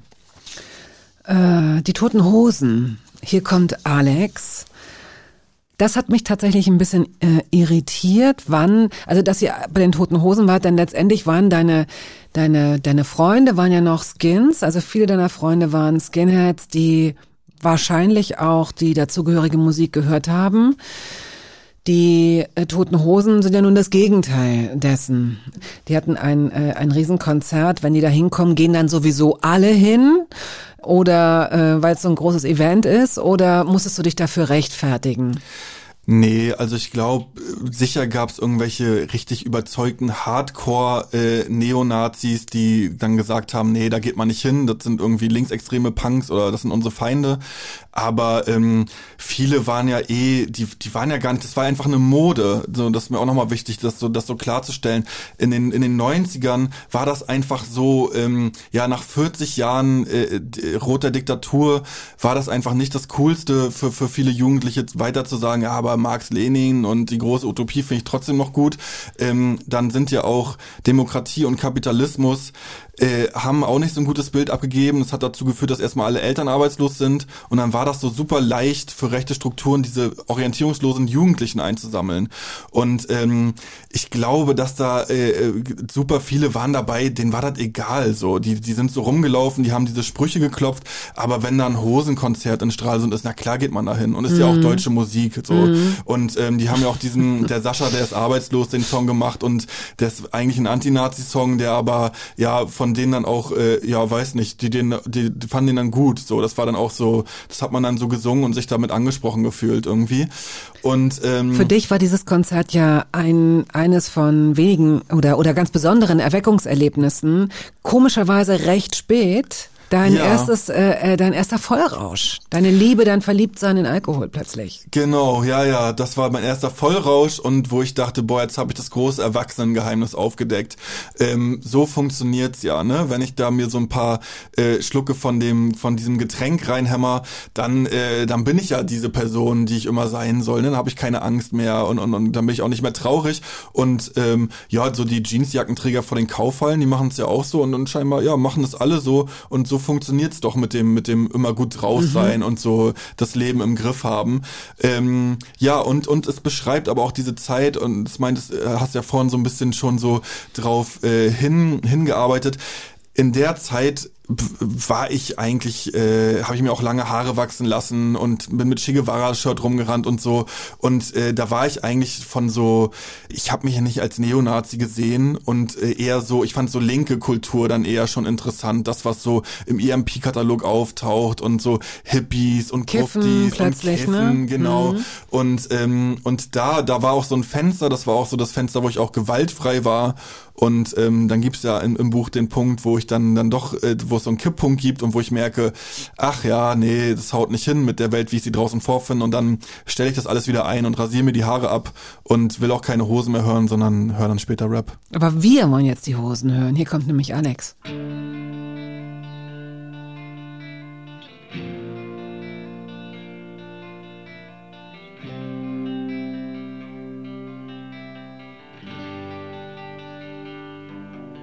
In einer Welt, in der man nur noch lebt, damit man täglich Robotern geht, ist die größte Aufregung, die es noch gibt, das allabendliche Fernsehbild.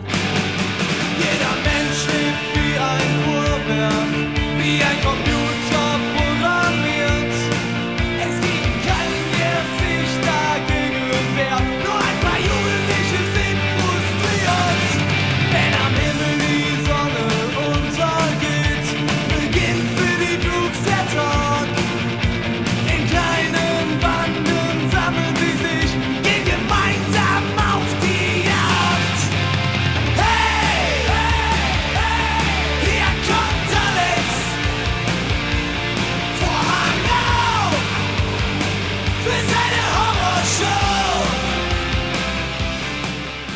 Radio 1, die Hörbar Rust, heute mit dem Autor und Rapper Hendrik Bolz, den Sie vielleicht auch als Testo kennen, das da eben waren die Toten Hosen. Hier kommt Alex.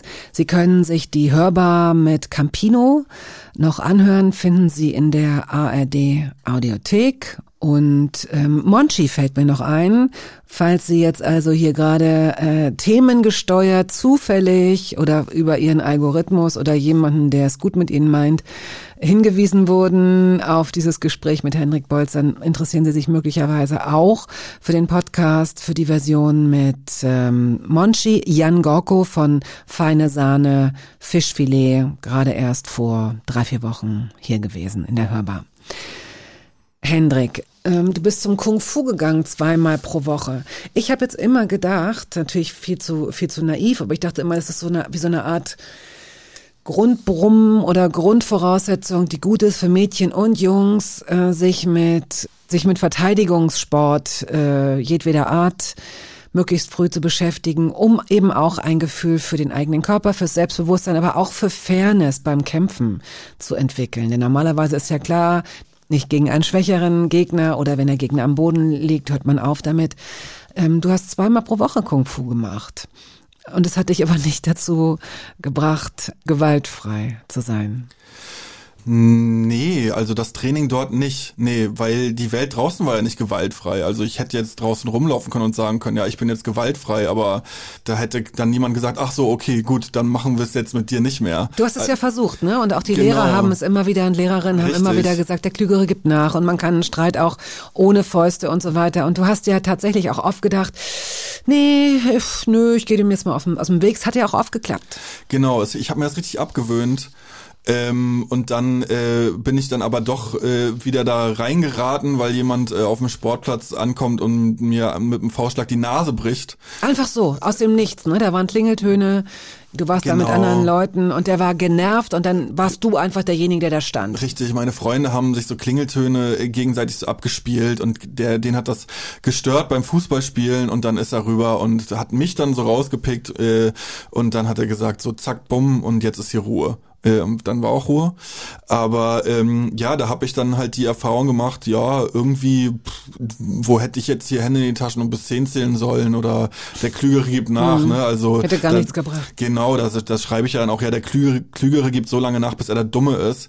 Ähm, und so habe ich mich da auch gefühlt. Und dann habe ich mir gedacht, nö, also ähm, dann dann lieber doch äh, äh, wieder mitmachen und äh, stark werden und und ähm, dann dann lieber derjenige sein, der die, der die Nase bricht, als derjenige, der sie gebrochen bekommt. Du kommst und, auch einmal, es gibt eine Stelle, die du beschreibst in dem Buch, sehr schonungslos, ähm, in dem du, da hast du sogar ein Rendezvous.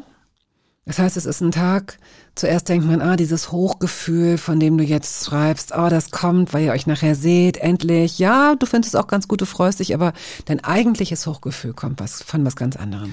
Genau, weil ich nach langer Abstinenz mal wieder einen Typen vermöbelt hab und ähm, mir dann so richtig dachte, boah, jetzt ist das ist wie ein Fluch, der jetzt gebrochen ist. Jetzt habe ich es mir doch selber wieder bewiesen, dass ich es noch kann. Und ähm, in dieser Umwelt, die ich ja auch als bedrohlich wahrgenommen habe, ohne das benennen zu können damals, aber ähm, ja, jederzeit kann es hier eigentlich knallen. Ne? Vielleicht nicht äh, jeden Tag, äh, vielleicht auch nicht jede Woche, aber dann vielleicht auch mal wieder drei Tage hintereinander. Und ähm, das macht ja Angst.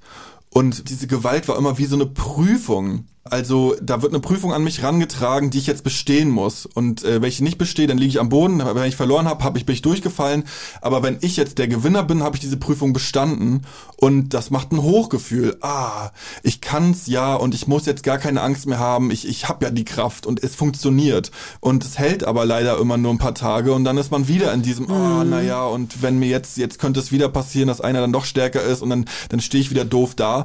Und dann muss man sich eigentlich wieder selber beweisen. Ich ich frage mich, wie, wie dein Körper das überhaupt die ganze Zeit durchgehalten hat, denn du hast dich teilweise äh, nicht nur ungesund, sondern auch gar nicht, also gar nicht ernährt, aber du hast wenig gegessen, hast unglaublich viel gekifft, ganz, ganz viel gekifft und zwar auch über Jahre, also ganz beklemmend auch die Situation, die du beschreibst, diese drei Jahre, die du da verbringst in so Kifferwohnungen, wo ihr einen Bon einfach nach dem anderen.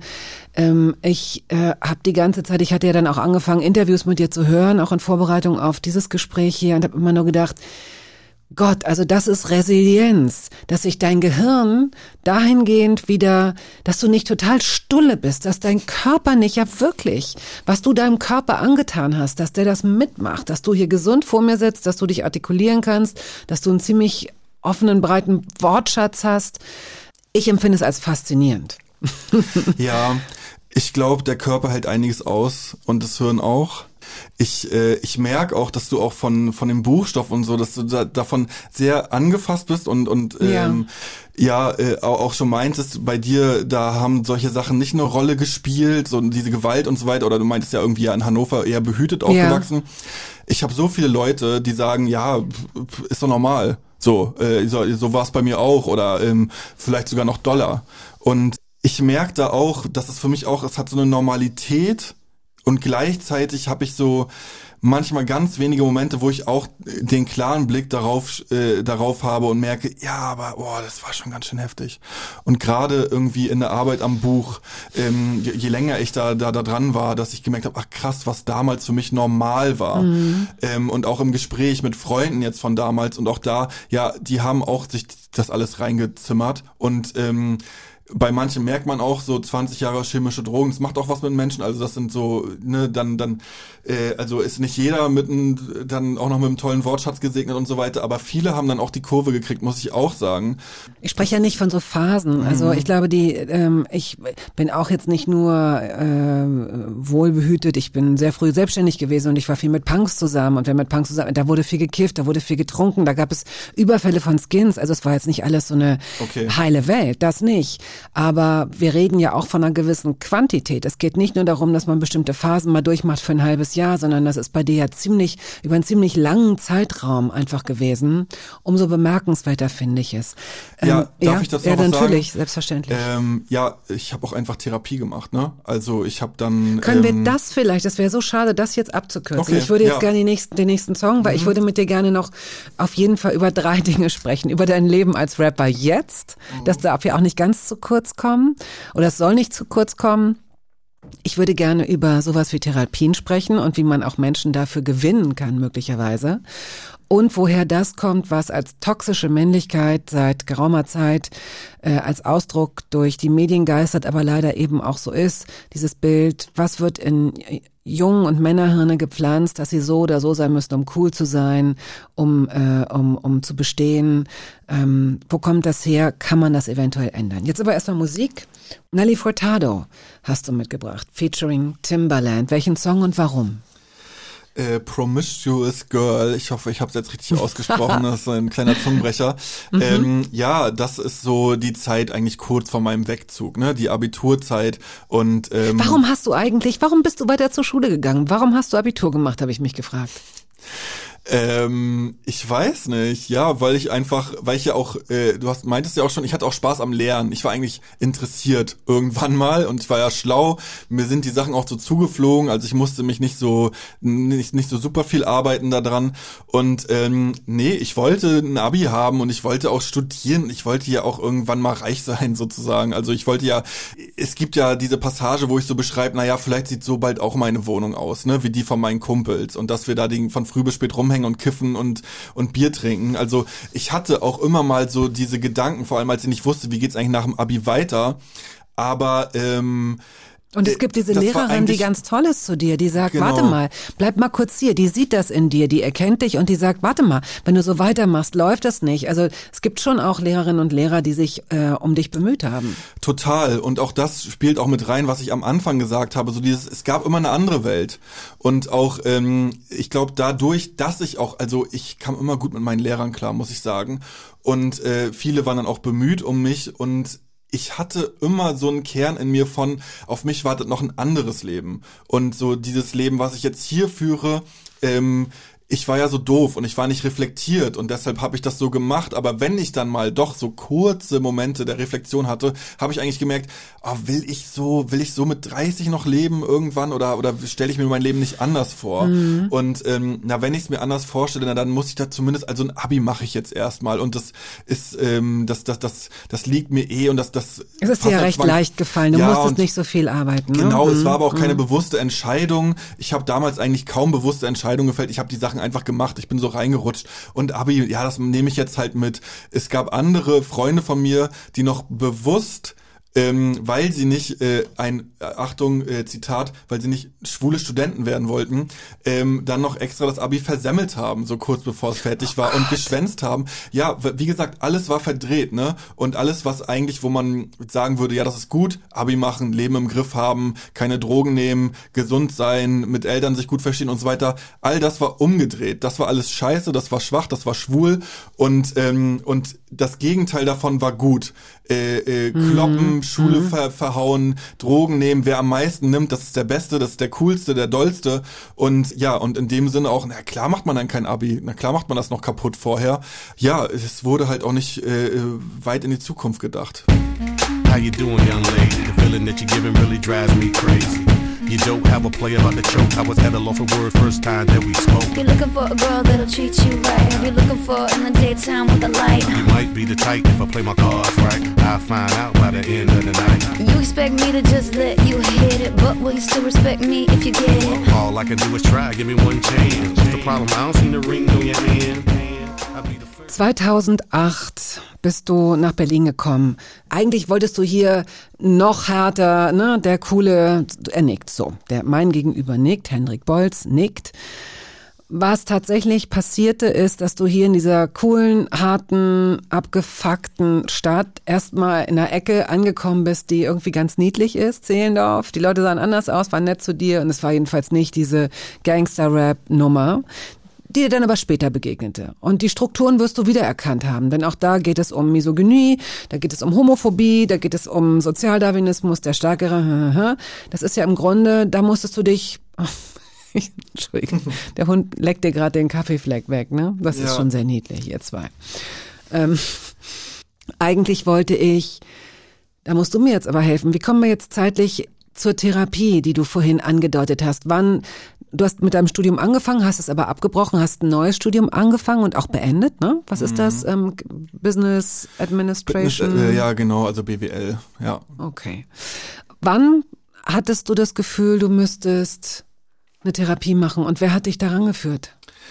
Ähm, also ich hatte ja schon in Stralsund Symptome nachher. Also ne, dieses cool sein, hart sein. Ich war ja gar nicht der coolste, härteste. Da gab es ja andere, die konnten das viel besser. Die waren noch doller, skrupelloser und zu denen habe ich so aufgeschaut und ich habe ja eigentlich äh, gemerkt, so mit diesem, die, also oder was heißt, ich habe es gemerkt, ich habe das damals nicht richtig äh, fassen und benennen können oder oder nicht richtig greifen können, was das jetzt ist diese, diese Gefühle, die ich so weggedrückt habe, Angst, Trauer, die nicht sein durften, die waren dann nicht weg, sondern die haben sich ähm, gesammelt und die sind mutiert und irgendwann sind die aus mir herausgebrochen. Waren das so Panikattacken? Genau, mhm. Panikattacken und Depressionen und ich wusste aber nicht, was das ist, ne, sondern ich dachte, ähm, ja, ich bin jetzt bekloppt. So, jetzt, jetzt bin ich verrückt geworden, was ja auch gut passt, wenn man irgendwie sehr früh schon lernt, ja, solche Gefühle sind verrückt. So, sowas hat man nicht. Und ähm, ja, dann bin ich sehr lange noch damit rumgelaufen, auch in Berlin noch. Und dann gab es Phasen, wo es besser war, dann gab es wieder Phasen, wo es schlimmer wurde.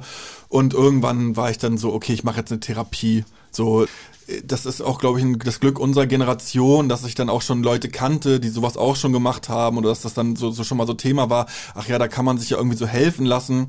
Darf ich Und, kurz, kurz ähm, fragen, weil du jetzt sagst, äh, unsere Generation ist ja das eine, ähm, hat es nicht auch was mit der mit den Begegnungen zu tun? Ich weiß nicht, hättest du das innerhalb dieser, hättest du das innerhalb der Stralsunder Bubble ähm, äh, schon machen können? Oder war es wichtig, dass du hier eben auch durch, durch die Uni sicherlich ganz andere Leute kennengelernt hast, denen du auch nichts beweisen musstest in dem Sinne? Ich glaube, ich hätte es auch damals schon machen können und ähm, ich weiß nicht, ob ich es dann jedem erzählt hätte, mhm. weil es ja, äh, also im Buch taucht ja auch jemand auf, der Therapie macht und wo es dann heißt, naja, hier du eine Klapsmühle und äh, der ist ja eh nicht ganz sauber. Warum hattest du keine Berührungsängste, was das angeht? War der Leidensdruck stärker? Ähm, ja, also genau, ich hatte irgendwann diesen Leidensdruck, ich krieg's nicht alleine hin. Ich dachte immer, ah, ich krieg das alleine hin und das wird ja besser und dann, ah nee, wird doch nicht besser. Ähm, und auch Neugierde, muss ich sagen. Mhm. Und ich glaube wirklich, ja, dass ich hier dann auch schon langsam anders war. Ne? Also ähm, auch der Zeitgeist sich verändert hat. Du hast ja jetzt schon so ein bisschen über Rap gesprochen. Auch da hatte da ja eine Entwicklung stattgefunden. So dieser dieser Gangster-Rap, das war ja da gar nicht mehr cool. Da kam ja dann Casper, Crow, KIZ und wo auch jemand wie ich dann gemerkt hat, ah, man kann auch cool sein, ohne gleichzeitig ein Arschloch sein zu müssen. Ähm, dann auch, dass ich eben in diesem Studentenmilieu gelandet bin und gemerkt habe, ach, ist ja auch eigentlich ganz angenehm. Also nach nach langer Zeit des Fremdelns dann doch, mhm. ach, wenn hier alle Lappen sind, naja, dann ach, ist auch irgendwie cool so, ne, wenn man nicht das Gefühl hat, die ganze Zeit auf dem Schlachtfeld zu sein.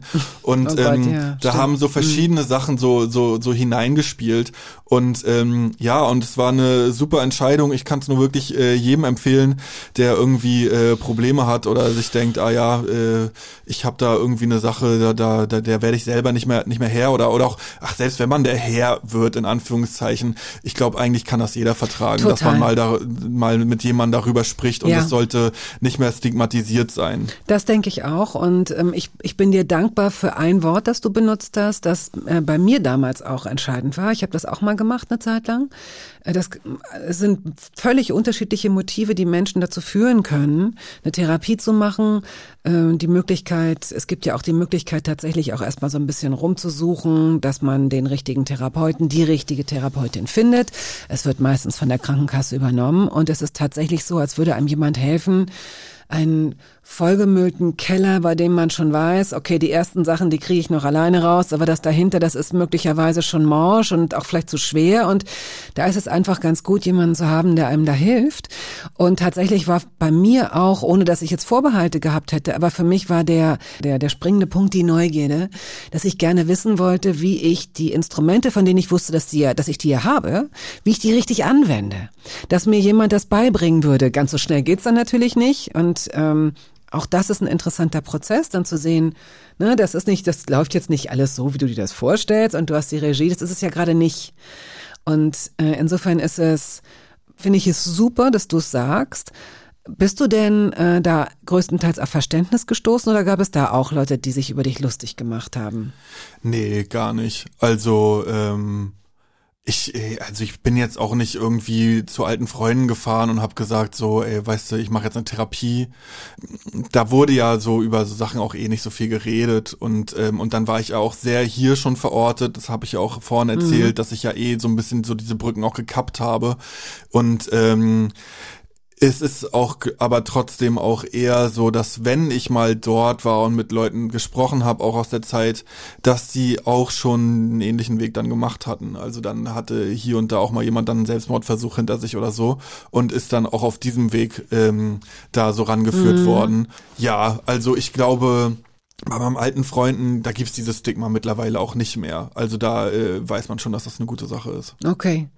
Ähm, dann lass uns über dieses andere Stigma sprechen oder beziehungsweise über diese, tja, über diese Rollenbilder, die ja nach wie vor vermittelt werden. Unsere Zeit wirkt, wenn man jetzt mal von oben aus der Satellitenperspektive guckt, ja sehr offen, sehr luftig, sehr aufgeklärt und ähm, und wenn man dann so in die Details geht, sieht man oft, nee, so richtig frei äh, ist man da noch nicht. Das ist vielleicht manchmal in, auch in so großstädtischen Bubbles so oder so, aber wenn man in kleinere Orte kommt oder aufs, äh, aufs Land oder so, ist es, ist es doch so, dass sehr, sehr stumpfe, sehr ähm, stereotype äh, Geschlechterbilder weitervermittelt werden. Mm. Da wir deine Eltern ausklammern, ist es deine Sozialgruppe gewesen, von der du ja auch schon erzählt hast, die dir wahrscheinlich ein ziemlich klares Jungs- und Männerbild vorgelebt hat. Ähm, ja, aber auch eben ja so die Erwachsenen, die so äh, äh auftauchten in der Peripherie. Erzieher. Genau, genau. Also gerade so Kindergarten ist mir da so so so sehr präsent. Also jetzt nicht jede so so so sadistisch und gemein wie jetzt die Frau Wagner zum Beispiel in dieser einen Passage, aber ähm, das galt schon. Also das war Common Sense, dass man also so rumheulen und Schiss haben. Also das ist eigentlich das das macht man nicht. Ich so. glaube, das konnte kann dir oder konnte dir überall passieren in diesem Land Land und auf mhm. der Welt, dass es heißt, hey, aber ein Indianer, ne, hört, so das kann genau. man noch nett verpacken ja. oder das kann man so hart machen wie Frau Wagner. Aber ähm, was würdest du sagen jetzt, ähm, wie können wir es tun, dass Jungs und junge Männer auch gar nicht mehr so darunter leiden, dass von ihnen etwas verlangt wird, was sie vielleicht gar nicht abliefern wollen? Ja, ähm, hinschauen, Reflexion, durcharbeiten. Also jetzt äh, mein mein Buch ist ja ein Versuch, ne, das das mal so so offen zu legen, aber auch abseits davon, ähm, was wie wie wachsen denn junge Menschen, junge Männer heute auf, mit welchen Werten, ähm, was machen die da draus? Ich habe ehrlich gesagt das Gefühl, dass es schon besser geworden ist, aber ja, bin auch manchmal so unsicher, ob es jetzt nur in meinem Umfeld so ist oder ob man das jetzt so gesamtgesellschaftlich so sagen kann. Aber so schwul als Schimpfwort und so weiter, das waren ja auch Sachen, die auch in, in den Medien damals, das war ja normal oder dass man sich über über Schwule lustig macht, dass das irgendwie eine ähm, ja in, in, so eine komödiantische Gruppe ist. Aber das, das ist, ist doch im Deutschrap gang und gäbe, auch wenn es da natürlich Ausnahmen gibt. Aber nach wie vor ist doch gibt es doch unglaublich viele äh, Interpreten gerade, also männliche ähm, Leute im Hip Hop, die nach wie vor extrem frauen- und homofeindliche Texte, die dann natürlich auch erfolgreich sind, äh, vertreten. Ja, also ähm, sexistische Texte auf jeden Fall. Ich glaube, so homophobe Texte würde mir jetzt äh, auf, auf die Schnelle keiner mehr einfallen. Ich glaube, das ist wirklich ein bisschen besser geworden, aber äh, lasse ich mich gern auch eines Besseren belehren. Nein, geht es, es geht ja, vielleicht ist es ja schon gut, dass es keine neuen gibt, aber es gibt im Repertoire äh, gibt es ja sehr, sehr, sehr, sehr, sehr, sehr viele Songs, die in diese Richtung gehen. Ja, total. Aber ähm, es ist äh, so ein bisschen schwierig. Äh, es ist auch so ein, so ein, so ein Thema, was ich vorhin schon so angedeutet habe, dass man so den, den Rappern auch damals ja so entgegengetreten ist, so von wegen, äh, hört auf damit und man muss die verbieten und dann ist das Problem gelöst. Äh, das stimmt halt nicht. So, die Rapper machen ja auch auf eine Art was sichtbar, was in der Gesellschaft passiert und, und, und vielleicht ist das auch gut, dass sie es sichtbar machen, weil man dann davon ausgehend sagen kann, oh, aha, lasst uns da mal hinschauen. Was, was ähm, hätte das geändert, wenn du ganz konkret, ich weiß nicht, ob sich diese Frage beantworten lässt, aber wenn du jetzt, äh, was hätte man bei dir anders machen sollen? Ja, erstmal ähm, so Sachen, die ich in der Therapie gelernt habe, wie ja, es ist okay, Angst zu haben, es ist okay, traurig zu sein. Das wäre schon mal gut, wenn man das zukünftig äh, bei jungen Menschen, bei kleinen Menschen so handhabt. Wie hätte das aussehen können? Wer hätte jemand in der, hätte das eine, eine Lehrerin, eine softe Lehrerin, ich meine, dass du das auch geschrieben hast, die wurden gar nicht ernst genommen. Die Lehrerin, die wirklich, oder Lehrer, Viel die... früher schon, also schon im Kindergarten. Da muss das, also, das darf nicht sein, dass man sagt, hör auf zu heulen oder mhm. reiß dich zusammen und jetzt heulst du auch noch, du bist ja echt das allerletzte. Geht gar nicht. Ähm, so diese ganzen Zwänge, damit muss man aufhören, also dass man Kinder zwingt aufzuessen oder zwingt Mittagsschlaf zu machen. Meine Güte, jedes Kind ist anders. Hat, mancher hat einen großen Magen, kleinen Magen, mancher äh, ist aktiv ma, äh, und, mhm. mancher ist müde. Die soll man machen lassen. Ähm, und dann auch so äh, äh, die Gewalt nicht normalisieren. Also wenn, wenn, wenn Gewalt passiert, das auch ahnden, da intervenieren und nicht sagen, ja komm, äh, war doch nicht so dolle und, und da musst du eben auch, äh, dann hau doch mal zurück und so ähm, das, das, das muss äh, geahndet werden und da muss klar sein, Gewalt wollen wir nicht und ähm, ja, solche Sachen und das kann man dann, also da hier sind wir jetzt in der Kinderwelt und dann kann man das weiter aufblasen, dann in solchen Vierteln, in solchen Plattenbauvierteln, ja, da müssen halt Institutionen auftauchen, also man muss das Gefühl haben, ich bin hier sicher, so, äh, es gibt eine Polizei oder es gibt Leute, die intervenieren, ähm, ich muss nicht alles selber regeln, ich muss mir nicht die härtesten Freunde suchen, ich muss nicht selber der härteste sein, sondern ich kann sein, wie ich bin und ich kann auch mal schwach sein, weil es gibt einen Staat, der dann dafür sorgt, dass, dass Menschen auch lernen, dass man mit Gewalt nicht alles regeln kann, hätte sondern die, die dann Poli bestraft werden. Hätte die Polizei dich damals äh, denn, aber was hätten Polizeibeamte denn verändert in deinem Leben damals?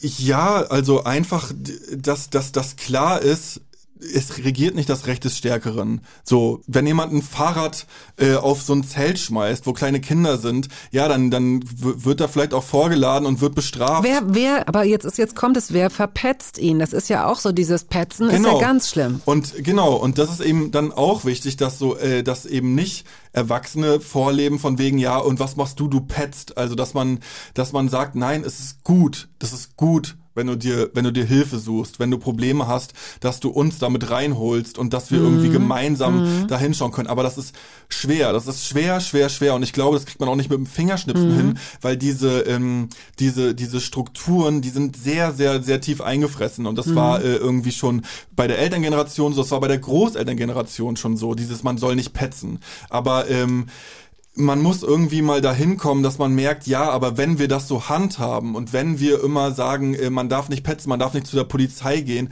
dann führt das zu barbarischen Zuständen, ähm, weil es hat einen Sinn, dass es eine Polizei gibt, dass es eine Ordnungsmacht gibt, die eigentlich erst ein, ein zivilisiertes Zusammenleben ermöglicht und die das Individuum schützt. Und wenn man die, wenn man, wenn, wenn, die, wenn die nicht funktioniert, wenn die nicht auftaucht, ja, dann ist man der Willkür seiner Mitmenschen äh, überlassen und dann, ähm, ja, dann, dann funktioniert auch Demokratie nicht, weil man dann sich denkt, na, wenn ich hier meine Meinung sage, dann kriege ich auf die Fresse.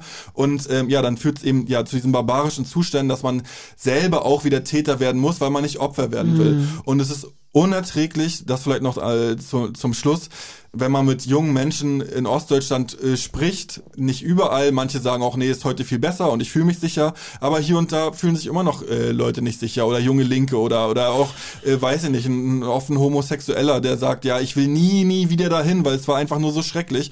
Und das ist, ähm, das darf nicht sein. So, man muss schauen, wer ist auch in der Polizei, wer arbeitet denn da eigentlich, was sind das für Leute, wenn die da irgendwelche Todeslisten anfertigen und so, das muss alles aufgearbeitet werden und man muss hinschauen und dann, ähm, okay, wer gehört denn hierher in diese Institution und wer ist hier vielleicht nicht so gut aufgehoben? Ja, es ist natürlich in der Theorie alles klar. Es wäre toll, wenn es da keinen Filz gäbe, keine Korruption. Und dann musst du aber zusehen, dass du in diese, äh, in bestimmte Landstriche, wo Menschen einfach gar nicht hinversetzt werden möchten, wo sie sich auch gar nicht bewerben, weil sie wissen, da ist eine hohe Arbeitslosigkeit, da ist eine hohe Suizidrate, da ist eine hohe Kriminalitätsrate, da hat die AfD vielleicht 25 Prozent. Da wollen möglicherweise Leute äh, auch nicht sagen, okay, ich bin jetzt hier die aufrechte Polizistin, ähm, die dann möglicherweise von ihren Kolleginnen und Kollegen noch als äh, Verräterin, so mit der will keiner Streife fahren. Das sind ja nicht nur irgendwie schlechte Drehbücher, sondern das ist ja oft auch die Realität. Ja, hm, und dann die Bürokratie, die alles so ein bisschen ausbremst. Das heißt nicht in letzter Konsequenz, dass man davor kapitulieren muss. Und ich danke dir für deine flammende Rede, deine flammenden Reden, denn sie erinnern daran, nein, nein, nein, das ist schon, das ist schon okay, da kann man schon Sachen verändern. Es muss nur irgendwie anfangen, es muss nur losgehen. Ja, und man muss da erstmal, also ja, das geht nicht schnell und das ist nicht von jetzt auf gleich und das kann auch keiner einzeln machen und umso wichtiger ist, dass, dass man da ähm, sich drüber austauscht und dass viele Leute daran mitwirken an verschiedenen Positionen, an verschiedenen Stellen und dass man auch einen langen Atem hat mhm. und dass man da dran bleibt und ähm, aber ich äh, schaue da ehrlich gesagt sehr sehr hoffnungsfroh ähm, drauf. Ich glaube, wir sind da auf einem guten Weg und ähm, seit seit 2015 ist doch schon schon viel Diskurs passiert und schon viel in, in die in die Wege geleitet worden. Ist dir schon ein Filmvertrag angeboten worden für das Buch? Ähm, Darf ich nicht drüber reden? Kann ich noch nicht so viel äh, zu sagen, aber äh, es gibt äh, Interessenten, ja, das so viel kann ich, ich vielleicht sagen. Ja, ja das äh, kann ich mir sehr, sehr, sehr gut vorstellen. Als ähm, ich habe ich hab diesen Film schon mehrfach in der Hörbar in den letzten Jahren immer mal wieder ähm, auch beworben. Herr der Fliegen kennen Sie sicherlich oder kennt ihr noch aus der Schule, hoffentlich, falls nicht. Man kann ihn sich bei YouTube äh, kostenlos anschauen und er haut in dieselbe Kerbe und dann auf jeden Fall das Buch. Wir verlosen drei Exemplare von Nullerjahre Jugend in blühenden Landschaften von Hendrik Bolz. Wenn Sie es nicht gewinnen, kaufen Sie es sich. Es kostet 20 Euro. Also Sie müssen dazu nur Folgendes wissen. Das erste Album von Zugezogen Maskulin kauft nicht bei Zugezogenen. Wie viel hat das gekostet? 12,50? 2,50 oder nüscht? Schicken Sie bitte die richtige Lösung an hörbar.radio1.de. So, letzter Song kommt von dir, kommt von euch, Tanz auf dem Vulkan. Ähm, zugezogen maskulin. Wie, wie gehen wir raus aus dieser, aus dieser Sendung? Was möchtest du dazu noch sagen? Ja, auf jeden Fall das Berlin-Konzert in der Columbia-Halle. Also da äh, freue ich mich sehr drauf und freue mich natürlich auch über jeden, äh, über jede Hörerin und jeden Hörer, der da, der da hinkommt. Ansonsten, boah, ja, im Mai sind wir auf Tour. Ich habe leider die Daten nicht im Kopf. Wo können wir es sehen? Bei, habt ihr eine, hast du eine Homepage? Ähm, auf Instagram auf jeden Fall. Okay. Zugezogen maskulin, äh, da findet man eigentlich immer alles. Alles klar. Wie, wie gehen wir raus aus dieser, aus dieser Sendung? Was möchtest du dazu noch sagen? Ja, ich hoffe, dass viele Menschen Mut fassen, gerade im Osten Deutschlands, gerne auch im Westen, äh, ihre Geschichte zu erzählen, zu den Themen, die wir auch besprochen haben, zu diesen Gewaltlinien und so weiter, äh, offen, offen zu sprechen, sich darüber auszutauschen vor allem im Osten merke ich, da ist so ein Diskursstau, da ist äh, so viel in so kurzer Zeit passiert nach der Wende und die Leute schämen sich oder haben auch keinen Bock, ähnlich wie ich, weil es irgendwie schmerzhaft ist, sich damit zu beschäftigen und dass das irgendwie so thematisieren. Und ja, ich hoffe, dass viele, viele Leute da mit einsteigen in diesen Diskurs und dass wir irgendwie gemeinsam schlauer werden und schauen, okay, was ist passiert, was können wir daraus lernen, was kann man für die Zukunft besser machen. Ich danke dir sehr dafür, dass du äh, hier warst und erzählt hast, auch wenn es vielleicht hier und da äh, nicht äh, auf die Art und Weise leicht war, keine leichte Showtreppe, die wir heute gemeinsam runtergetanzt sind. Ein hartes Thema, harte Themen, aber, mm, aber wichtig, ähm, dass sie im Diskurs sind, in den Diskurs kommen, im Diskurs bleiben. Vielen Dank dafür. Henrik Bolz war das. Und Sie können die ganze Sendung nochmal nachhören als Podcast. Tschüss. Ciao. Ich wurde geboren im Vulkan meiner Ahnen, zuletzt ausgebrochen vor 50 Jahren. Verfolgen und töten, das machte sie geil. Später sagten sie, es war das Kapital. Das war der Podcast der Radiosendung Hörbar Rust. Wir hoffen, dass es Ihnen gefallen hat. Wenn Sie möchten, Sie können ihn abonnieren.